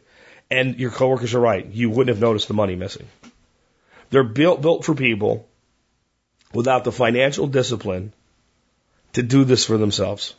Let's say, oh, I'd be better off saving. Oh, I'd be better off paying debt, but they don't do either one. So it would make sense for you either to sign up for this or to figure out what your contributions would be. Set up a Roth IRA, assuming you're eligible, which I'm pretty sure you are based on what I know so far, and begin your contributions to that, but you got to do it by some sort of automatic mechanism. Because I can tell you right now, if you're eight years into a job as a firefighter and one car repair wipes out your savings, you're not going to do it unless you automate it. And that's the beauty of doing it through work. That's the only upside for people that don't have the discipline to do it for themselves. Once you fill out the form, until you fill out another form, it just happens. And you do adjust. And I'll explain how you, people say, how do I adjust? I mean, I'm barely making it now or whatever. Okay, well, then you really need to save it somehow. But I could go to somebody that says, man, I, I need a raise and say, okay, tell you what, give you a 5% raise. Oh, that's great. In, in a month, they'll do like, I don't even realize I got a raise. Goes the other way. Goes the other way.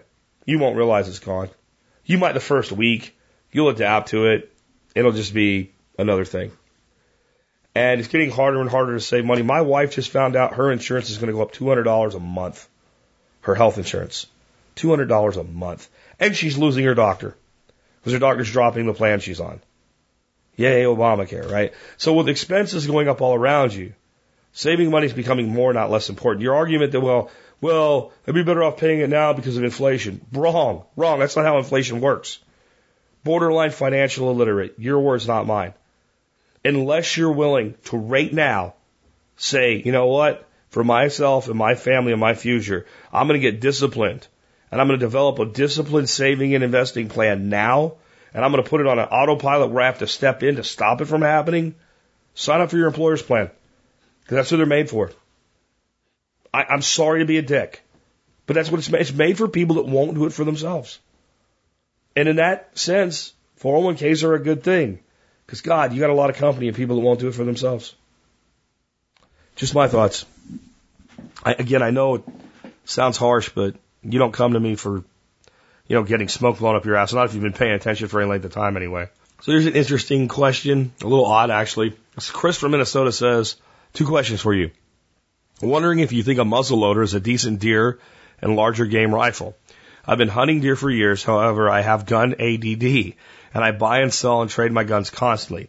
I'm picking up a Knight LK2 for $100 and intend to use it for just hunting and occasional fun plinking. I tend hunt deer and bear and maybe a moose if a permit ever hits my hand. I do archery, but it's only been a hobby and stress relief, but I've never hunted with it. Okay. It's kind of not relevant to the question, but interesting to know. Um, so the Knight L2, LK2, I'm like, I don't really know. It sounds familiar. Knight muzzle loading. I look it up. They haven't made them since like the mid 90s, like 91, 92, 93 is back when they made them. Um, it's an inline muzzle loader. That means it's not your old school, like, you know, cap and ball, uh, even though that's kind of what it is.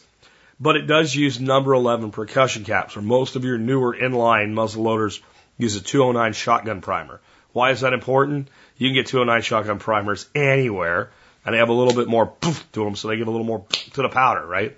There's nothing wrong with the number 11 percussion cap and old school inline though. They do plenty of things. Is it a good deer gun? Uh, Did people eat deer before we had center fire rifles? You know, what I mean, it's a 50 caliber hole. Of course, it's good. Um, with inline muzzle loading, you can actually reach out to about 200 yards. You use some of the sabot rounds and stuff like that. I'm not a black powder guy, so I uh, I haven't really dug deep into that. But I mean, just a straight up, you know, uh, a conical 50 caliber bullet uh, with a good charge of Pyrodex under it. You, you, I mean, 100 yards, it's it's deadly on deer. It's a, it's a half inch hole of lead. Elk, sure. Moose, sure. The only thing with moose is, you know, you get one shot and you got to reload, and that's kind of a hunt of a lifetime. And it's not that the gun's not up to it. It's just, do you want to risk it? Would you rather have that faster follow up shot?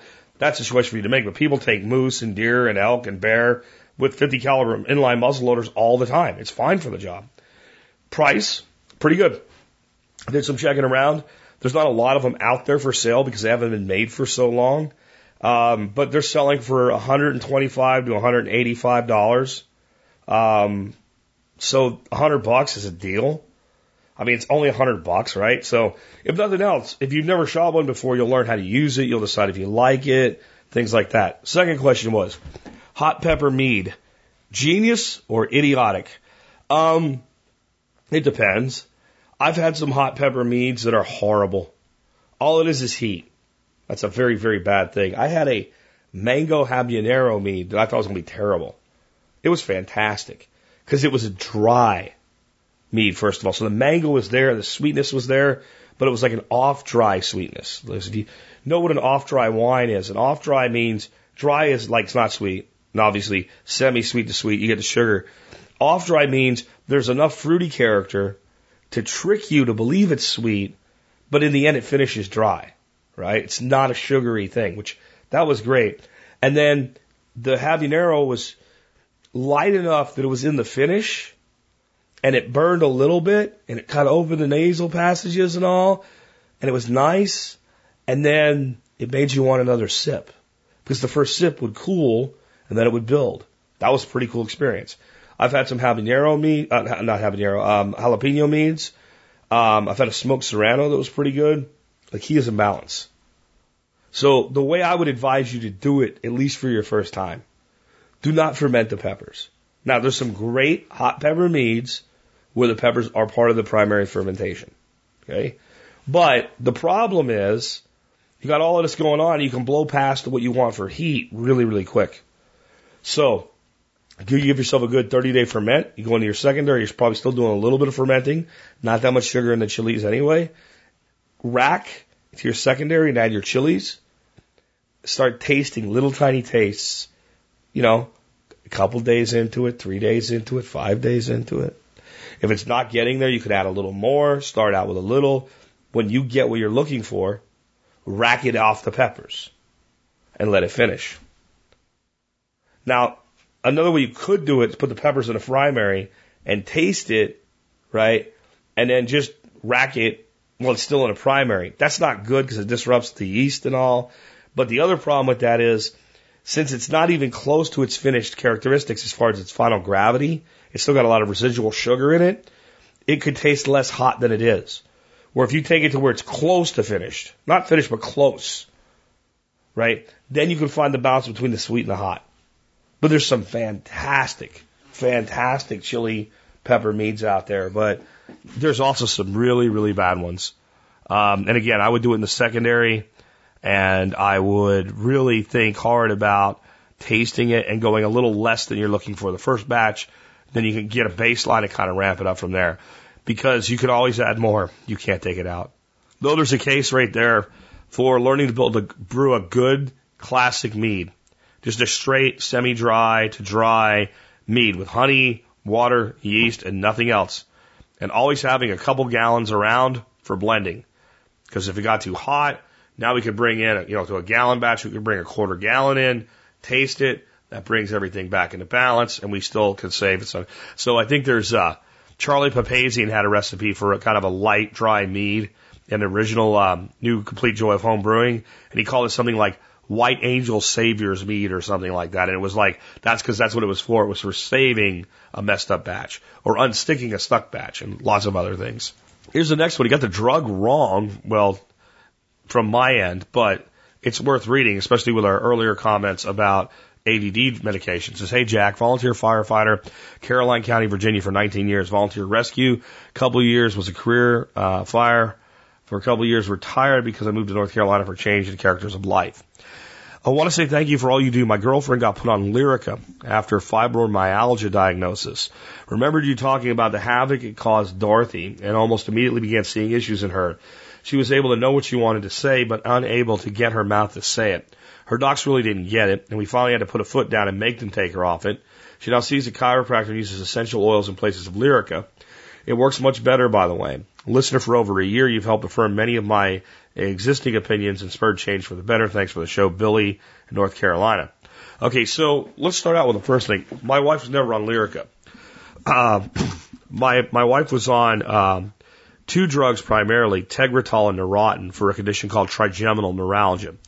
Um, I'm not familiar with Lyrica, but tr- uh, the drugs that my wife was on were actually anti-seizure medications.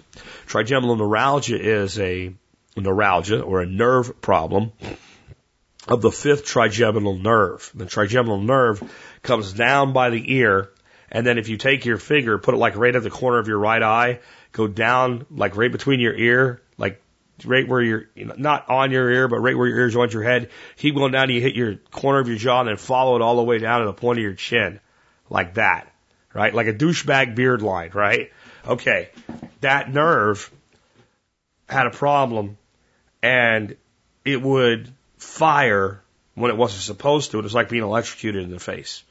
So the anti-seizure medication is a neural inhibitor would inhibit that process and eventually it wasn't able to do it anymore. She was taking too much of them and we had a surgery done. The reason I even go into that for this is because there is a crossover here between trigeminal neuralgia and fibromyalgia, uh, trigeminal neuralgia and fibromyalgia. Um, I'm probably going to piss some people off with fibromyalgia today, and I don't mean to, so I'm trying not to. I'm trying to get you to listen completely to what I'm saying because I'm not saying it's all in your head. Because I'll tell you what, what my wife went through certainly wasn't all in her head, other than it kind of was because it was in her head. But you know what I'm saying? Like it was physically there. Um, so trigeminal neuralgia is a diagnosis. You have trigeminal neuralgia, but it's really not a condition. It's a thing, right? In other words, something's causing it. There's basically three main causes, and there's a few others, but there's three main causes they know of to trigeminal neuralgia. One is arterial irritation of the trigeminal nerve. This means there's an artery laying on the nerve where it shouldn't be. And arteries have a pulse. And that pulse over many years demyelinates the nerve. That means it wears down the insulation between the outside and inside of the nerve, like a coax cable. A coax cable is you plug into your TV set, you've got a conductor on the outside and the inside, and an insulator between them. It causes that myelination. And it's not exactly an analog, but it's a good way to understand it, to where there's a cross, a short circuit, a dead short. Bzz, bzz, and it can last for a second, 40 seconds, 50 minutes. It can happen once a day, five times a day, not for a week, then three times, then not for a week, like that. It's a terrifying disease. Okay, but that's one way. The other way is venal compression. So that's a v, the, like I am kind of an expert on this because we dealt with it for eight years, right? So the, there's a vein on the nerve and it has no, it has no pulse. It's not an artery. It's a return line. But veins generally get bigger in the face and the vein itself can put a dent in the nerve. And then the third is viral. There's some kind of virus that gets into the nerve and causes this to happen. So when you get diagnosed with trigeminal neuralgia, it's kind of important as to, well, what's the cause? Because that actually goes to the treatment. And there's a bunch of them. But for instance, even if you have the same surgery, it's different. And they don't know until they open you up. So when they open you up, if you have the, the artery, what they do is they pull the artery off the nerve and they put a little tiny pad in there. And it has like a 98% success rate of eliminating the problem. If you have a vein, you have a physical compression. not just a little tap, tap, tap. So venal will be people like my wife. They're, they're in their 30s and they have this, and it doesn't make sense. And your neurologist is going, I think it's MS, because MS can do this too. That's another cause of trigeminal neuralgia. It just happens to be your initial stage of MS. That's where it manifested itself first, multiple sclerosis. Okay? I'm going to come back to fibromyalgia here. This is kind of important to understand because there's a lot of conditions like this out there. So when the surgery was done, and her, her neurosurgeon, who was a freaking genius of a surgeon, like he's the guy in the whole country you'd want this done to you on. When he went in there and found a vein, they cut the vein out and they let the body decide how to reroute. They cauterize it off because it has to come off the nerve. She said there was a dent in her nerve. And yet it went away. She's never had problems with it again. And five years after it, you're less likely to have a recurrence than you are to get it in the first place. So the reason I tell you all this, so you understand what I'm about to say and not get pissed at me. Because I know fibromyalgia people get really pissed when you say this if they don't have context. So please take the context and give me. Fibromyalgia is not a disease. It's a condition. And what I mean by that is they don't really know what causes it. And you could have two people that both say they have fibromyalgia that have totally different causes. And one may respond to a treatment and the other may not because the causational issue, the actual disease, which disease is made of two words, dis-ease, right? That's what it means. I know most people never hear that, right? But it means to be, to literally be out of ease, right? So to make it even more clear, if you have the flu and I have the flu, our cause is the same. We both have a virus in our bodies that we're trying to fight. Okay? If we both have a broken bone, the way the bone might have got broke could be different. But in the end, if we both have, you know, our, our tibia broken about the same spot, we have the same problem. The treatment is the same. Okay? If we both have, oh, I don't know, a laceration to our right hand in the palm, well, it's going to be the same course of treatment. And unless one of us has something wrong, like we don't heal well or something, the treatment will work because it's clear cut. We have a known illness and a known treatment. That's not fibromyalgia. You can't give a te- like fibromyalgia is a lot in some ways like lupus or multiple sclerosis. It's a diagnosis of exclusion. You have a certain characteristics of symptoms, and we can't identify a pathogen or a mechanical reason, and nothing else fits, and this is the best name we have for it. The problem with that. Doctor has a patient constantly in the doctor's, not mine, mind, the doctor's mind, bitching about hurting all the time. They go through all this exhaustive defensive medicine practice of testing for everything under the sun so they don't get sued. They can find nothing. They go to the diagnosis of exclusion. Maybe you're at a specialist by now. They go, you don't have lupus. You don't have multiple sclerosis. You know, you don't have this. You don't have that. Fibromyalgia. That's what you have. The patient finally goes, I have a name. And it's comforting to know this is what I'm dealing with. People want a diagnosis for that reason. But then the doctor says, well, the prescription for fibromyalgia is Lyrica. Because the drug rep that came in, and I'm sorry, this is the way the business is done, flashed her, flashed her boobs at him, right? Or it was a guy, so he got him a golf trip to Hawaii. Right? I know people in that industry. This is how this is done. The guys all look like they belong on the cover of GQ. The girls all look like they belong on the cover of Cosmo right? And they all have big expense accounts and shit, right? So that's why, because it would have been some other drug, but but this is a drug for fibromyalgia. Therefore, I'll prescribe it, and then this person will stop being a pain in my ass. I can bill against their hours and go back to treating things I actually understand. I know I get doctors mad at me too. This is just human nature. So the problem is the, the, the patient now has been given a name and a medication, and they become convinced that if they're not healing, they're, it just didn't take long enough. It's their fault. It's, it's something like that. Where the problem is we've never identified the underlying cause. So she's using essential oils. She's seeing a chiropractor that's working for her. The reason I went through all that is someone else with fibromyalgia might take Lyrica and it might work well for them. They might have very few side effects at all. You know, they just might not be somebody that's sensitive to them. And uh, they might also be someone who uh, who responds well. And then somebody else, it might not work for them, but they might not have side effects. And all of them need to go on a quest to figure out, well, why are you hurting like this? To have this constant pain and like this lethargy and stuff like it's kind of how I feel right now with with cold or flu or whatever it is I got. Like I'm sweating out of my head. I, I can't think straight. My voice is strained. My throat hurts. My head hurts. Right? I got achy joints. Imagine feeling like that all the time. That's how these people feel. And that's why when you try to say, well, fibromyalgia is not a disease. It's a condition. They get pissed. Because what they're saying is, oh, you think it's all in my head. No, I don't think it's in your head. I think it's a physical problem. But I think that, you know, again, it's back down to a, a true diagnosis. You'd be able to say, well, this is why you have this. You have liver cancer because there's a tumor in your liver, right? That's conclusive. You have uh, arterial uh, obstruction because you have cholesterol plaques in your artery coming out of your heart. and We need to open it up. We know we know we know what it is. We can see it, right? Or fibromyalgia. We, there's no test. We can't say, okay, you have this antibody, right? Or oh, there's the thing causing compression on your nervous system. We'll take that out and it'll go away. And when you have a condition like that, it's inevitable that You'd have three people diagnosed with it. They all have something different wrong with them. All of them. And one in ten is a pain in the ass person that really, you're not that bad. Get up and take a walk. And the problem there is the person, because now we've created a name for something, we don't really know what it is.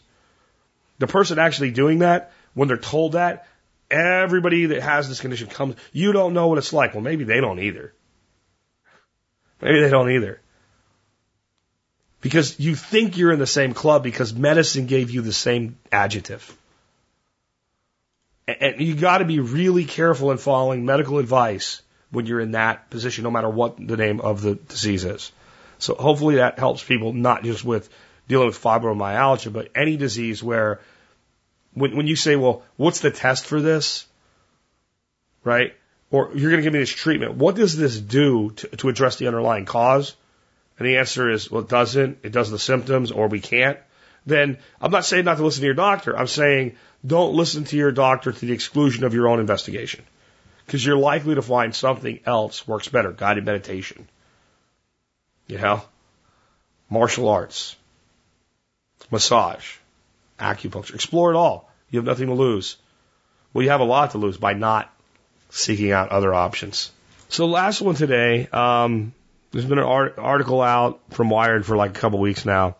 Um, there's like a self-driving truck from a company called Otto, and I'll put the link in the show notes so you can read it today, because uh, I don't have anything left in me to be able to read this, but um, it, it's actually pretty damn cool what happened. Well, actually, looking here, they have a video with the article. So I'll play the video for you because that'll save my voice, and I'll I'll tell you why this is a bigger deal than a lot of people seem to think it is. No, this isn't a runaway truck, and no, it's not an outtake from the action movie Speed. This is a conventional 18 wheeler that drives itself thanks to a $30,000 retrofit. San Francisco startup Otto, which Uber bought this summer, made history with this truck. It completed the world's first truck autonomous delivery, carrying 50,000 cans of Budweiser from a brewery in Fort Collins, Colorado to Colorado Springs, 120 miles away. The human drove the truck onto the highway, flipped on self-driving mode, and spent the next two hours of interstate chilling in the back seat. Autonomous cars may get all the buzz, but teaching trucks to drive themselves could deliver major economic and safety benefits. With 3 million drivers in the US, trucks carry 70% of American freight. But there still aren't nearly enough human drivers to do the job. Most new drivers quit within a year. And because you people can't stop buying stuff online, demand is only going to go up, and that shortage will just get worse. And roughly 400,000 trucks crash every year, killing about 4,000 people, and costing the economy billions of dollars. Human error is nearly always to blame. Otto says the solution is a robot that doesn't get tired, angry, drunk, or distracted. So we're able to perceive everything, we're able to act faster, and as a, a result, we're able to make that truck driver monitoring the system and the act of driving much safer. To take a conventional truck and turn it into a self-driving big rig, Otto's got to add four key ingredients. One is up top. That's a forward-facing camera. This is one of three LiDAR detection systems that see the world with lasers, much the way radar works. Speaking of radar, you've got one of those too. This guy right here looks hundreds of yards out ahead. The fourth key ingredient to making this truck drive itself is giving it really good understanding of the world, and that means detailed maps. And once it's got that, it can combine it with the information from the camera, the LiDARs, and the radar that give it a real-time perception of the world. All of that together makes it capable of understanding what's going on around it and how to act accordingly. Later that morning, I climbed into the truck for a ride down Interstate 25 to see how it works guys ready? and it performed flawlessly. Otto's not the only player here. Daimler and Volvo are testing their own autonomous semis. And the folks who need trucks to move their stuff are already interested. And if you look at transportation, we think that self-driving technologies can improve safety, reduce emissions, and improve operational efficiencies of our shipments. But before Otto can cash in on the benefits of robo-trucking, it has to make sure its system will handle anything that can happen on the highway. Construction, bad weather, cars spinning out. And over the next couple of years, we'll continue to develop the technology so it's actually ready to encounter every condition on the road. Ultimately, the answer will be to remove the human from the cab altogether, and that means losing jobs. The driver will remain a necessary part of the system, at least for the foreseeable future. But with all that extra time to relax on the road, maybe they can knock out a novel or two, or at least catch up on some sleep. So this is kind of being played off by the people in denial as a as a gimmick, a, a thing that just shows that well, yeah, sure, we could do that, we need to do that, but I mean, we're still so far away from a day and age when this is a normal thing. Um, well, so far away has a way of being not that long into the future once you get there and look back. So far into the future would be 10 years. 10 years seems like a long time, but where were you 10 years ago? 10 years ago is 2006, not that far ago, or that not not that long ago. It really isn't. And you know, something that occurred over 10 years is having massive impacts 5 years into it. So this is going to be a, a pretty big deal. I think what makes it the biggest deal is it wasn't, you know, a, a, a Fiat or a, you know, a, a Nissan Altima. This was a big rig changing lanes, going down the highway, and it did it. Now the guy drove it to the highway and kind of kicked it on, but I don't know if you liken self-driving vehicles to the space program. When we first decided, hey, one of these rocket things could go to the space, um, we're halfway to the moon. Where in the in, in, in the age of rockets, we were blowing them up left and right. I mean, it's gone so much smoother than that. And we're just learning as we go. They're having these guys in the vehicle with the vehicle while it's driving, and the vehicle lacks confidence. It says to take over and what have you. None of these problems are insurmountable. And uh, the other reason it's a big deal is far more practical initial application. Let's say to make your vehicle really a badass self-driving vehicle, you can just push a button like KITT from Knight Rider. It'll pull up in front of your house. You can go out and tear it up for the night, and it'll bring you home and drop you off. It costs thirty thousand dollars to do that. Um, now you actually can do it for like under a thousand with this kit with an iPhone, and uh, but not not to this level. Let's say it costs thirty grand. How many people are going to do it for thirty grand? You can get a lot of taxi rides, a lot of Ubers, a lot of Lyft for thirty grand, right? Okay, if I'm paying a truck driver, okay, I, if if I have to say more, you just don't get it, or you don't want to get it. There's not a long distance over the road truck driver out there that works regularly that makes less than thirty thousand dollars a year. So for a one time cost, I can replace my driver for five years, ten years, or more. I don't have to pay health insurance on my automatic you know, automated truck. Uh, the maintenance that's going to be done is pretty much going to be the same maintenance anyway. It's my my autonomous truck's not going to get tired. It's not going to get drunk. It's not going to not show up because it didn't feel like it. It's not going to get a divorce and call in because it's depressed. I mean, this stuff's coming and it's coming fast, folks. It really is. keep being prepared to deal with a world of flux in your next two decades because this is going to be the main impactor on the lives of everybody in the modern world. Not self driving vehicles, but overall automation, autonomous machines, self correcting machines, self building machines, self designing machines. We're going to live in a world that, um, if you're not adaptable to it, you're going to get steamrolled. And that's why I keep bringing these subjects up with you. That brings us to the wrap up today. Remember, if you like this show and the work I do, the best way to support us is to join the Member Support Brigade. Just go to survivalpodcast.com and click on members to learn more there. When you do that, you'll be able to uh, access exclusive benefits only available to members, exclusive content. You'll get discounts to over 70 different companies that are making and providing the things you're probably buying anyway. So your membership will pay for itself. The other way to support us in a really easy way, like the painless way, is go to tspaz.com the next time you're thinking about shopping on Amazon. Just go to tspaz.com. From there, you can click a link and go straight to Amazon and do your Amazon shopping with no concern whatsoever, whatsoever, whatsoever uh, for for you know what I recommend or what I think. You can just do your shopping, you buy anything, and uh, when you do that, we get we get credit for your sale. So there's really like if you like the show, there's no reason not to do that, you know. But I do have an item of the day that I post, you know, most days during the week Today is an item I'm actually using right now, except I'm using the older version of it uh, because my version no longer is made. They've kind of improved the way it's designed now. and I like the improvements. It's the Dogtra Arc Remote Training Collar System. And what this is, this is an electric shock collar for dogs. And some people think this is cruel. I, I just want to read to you before I explain this the PS that I put in today's uh, write up on it. Use of these collars requires being very responsible and only using it as needed. Some people get very upset, but properly used, they cause dogs less stress and discomfort. Tune into closing of today's podcast to learn more about the proper use of this tool. To be blunt, if you put this on your dog and just shock it when it does anything you don't like, you are a scumbag. You should have this device shoved into your ass and your dog should be handed the remote. Okay? So I am not for shocking dogs because you told the dog to sit down and it didn't sit down. I'm not for shocking a dog because it didn't immediately heel. There's other ways to handle those issues.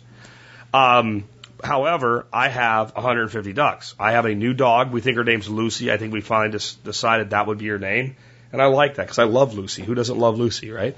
So Lucy has been an amazing dog. I, I mean, really, part of the part of this segment, I want to give you an update on Lucy. Now that we, she has a name, this dog we took in. So last week, Monday night, I see this this beautiful little, looks like a shepherd pup on the road, and I stop and try to get her off the road, and she runs from me and she won't come near me. So I post on Nextdoor about it. Neighbor posts back, oh, she's been here for at least two weeks. I put her in our backyard. She climbs over the fence. This is a dog climbs fences. She's terrified, but she likes my son. I'm like, I tell Dorothy, she goes, we should just take her. We have room, we should take her. I'm like, okay. So I, I, I get in touch with Lady, so we'll take her. So we'll come get her. I'm like, it's like 11:30 at night, maybe tomorrow. Uh, but yeah, we'll we'll take her. If you can keep her. And I think, holy shit, we have all these people. There's gonna be like 60 people. I got this terrified dog. So we call the vet, and the vet says, as long as you can give her all her shots, we'll board her. Well, we want you to do that anyway. Take her in.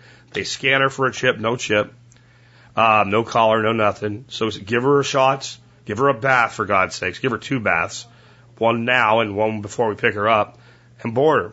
So they do that. Now, when I put this dog in a crate on Tuesday, it was a quivering ball of dog, like just shaking, just absolutely terrified of human beings. She's in there for a week. They feed her. She's in a run. She gets at least where she's not completely freaked out by human beings anymore. We go to get her. They bring her out. I sit down. She remembers me. She runs over and lays her head in my lap. She's still scared. She's what you call a uh, a, a, a submissive urinator. Like you go to pet her, if she's scared, she like squats and pees. It's going to be tough to break, but we're, we're halfway there already. It's now Thursday. This dog comes when called, sits, heels on a leash. Uh, dog training works. None of that was done with a training collar. None of that was done. She's being crate trained to learn. She had no toilet training. Now she pretty much lets us know when she wants to go out A couple days, right? She gets too ram. She's a pup. She gets too rambunctious with our dogs. Into the crate she goes. Lots of tools in training, but have her outside. I have her on the leash. We walk by the ducks multiple times. She's interested, but she doesn't jump at them. She doesn't pull, whatever. I started letting her off the leash because we got to be careful. We got to get her to where she wants to stay here because she can go over a fence. Right? It's like a it's like a dog cat, right? You can climb a fence. So I have her out. I'm starting to let her off the leash for a while, then calling her back, putting her on the leash. Teaching her the leash is not a bad thing. It's not a horrible thing. It's a tool and it works with you. All of a sudden, she looks at the ducks. She looks at me like, I'm sorry. Got to do this. Off she goes. And she's trying to kill one. Fortunately, like Charlie runs in and T-bones her ass. I catch up. The duck loses a few ass feathers, but he's okay. That's fine. In the house we go. Charge up the collar. Collar goes on her that day. Collar's on her all the way till the next day. Collar's on her to the middle of the day. We go outside, set it up. There's the ducks. Goes tearing off the, the ducks. I have it set on like 20. Push the button. Nothing happens. Now I'm worried they're going to, so I can start going up, button, up, button, up, button, up, button. Keep going up, up, up. Get up there to about, yeah, I don't remember exactly what it was, but I get the number right. Uh, it was, it was probably like 45, 46, something like that. And yipe! Okay. We got, we got her attention. She's not quite sure what happened. The ducks have run away. She's standing there. She's looking around. She has no idea the collar did it. This is the Nick Ferguson method. Because I've got an adult dog, young adult dog, that's been hunting for a living, right? I don't have a pup that I want to understand what's going on. I need to break this. So she comes walking back around, looking around, kind of starts going back toward the ducks again, takes a run, and now I got her number dialed in. Now I'm ready. Now I know my minimum level of correction. I wait until that dog is like she's got a paw. She's just touching the duck. And I let her have a good three second burst. Even when she let go, I held it down for about 1,000, 2,000, 3,000. This duck flips over, jumps up in the air, and as soon as I stop it, she's like, she runs to me, has no idea I did it. Lays up against my leg. She's probably gonna need a couple more. But she won't kill my ducks, and I'll have a dog that I can train to be a good member of the homestead without screaming at her, without yelling at her, without beating her. And I'll tell you what, she won't need another three seconds. Nope. She'll need a, a nick, right? There's a, there's a button for continuous and there's a button for nick where it gives you just like a quarter second. That's also she'll. Nick, nick. Oh, oh, yeah, that's right. Those things bite. Those are lightning ducks. They electrocute your ass. I don't understand it, but those ducks hurt when you, when you go after them. That's the kind of thing you use to train a dog with.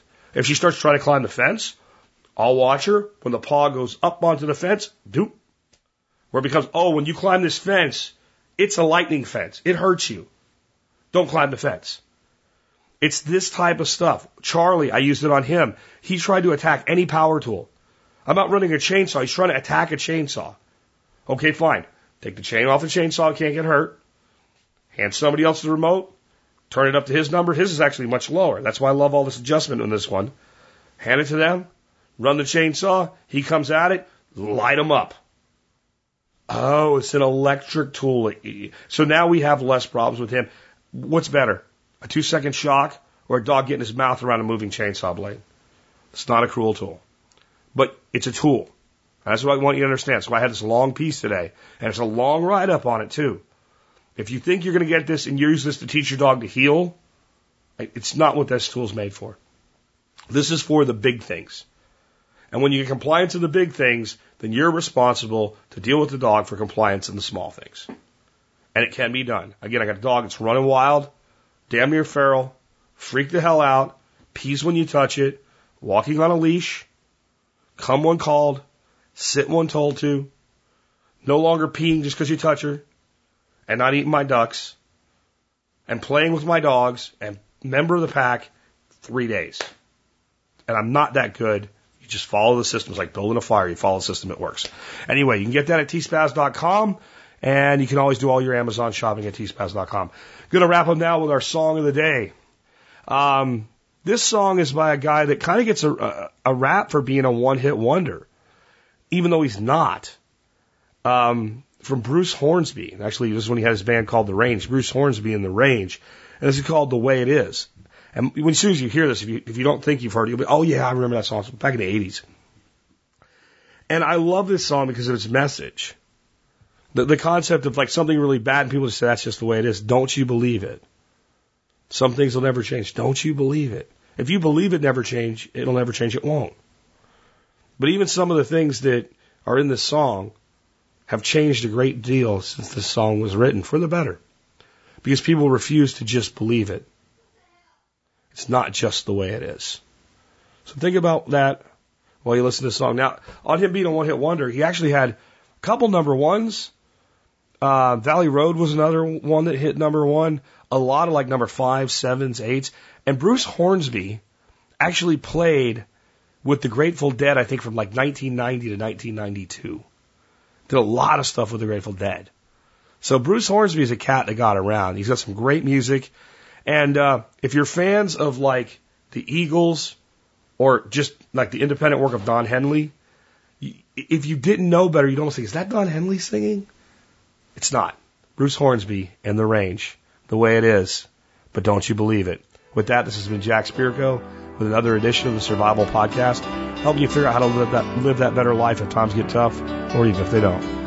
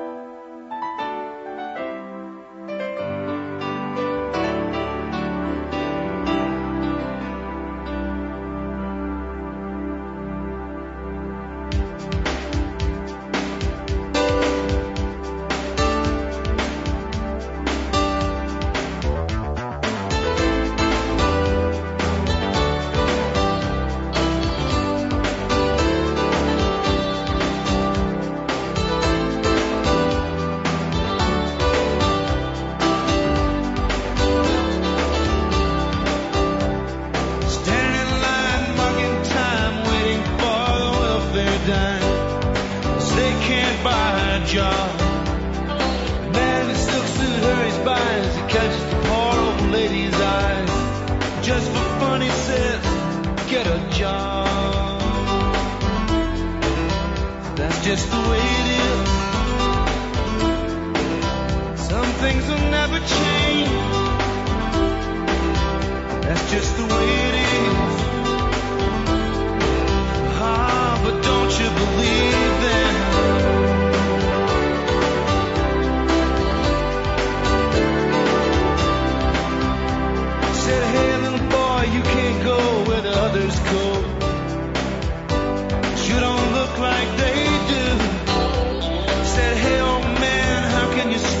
Think that way? Did you really think about it before you made the rules? He said so. That's just the way it is. Some things will never change. That's just the way it is. How, but don't you believe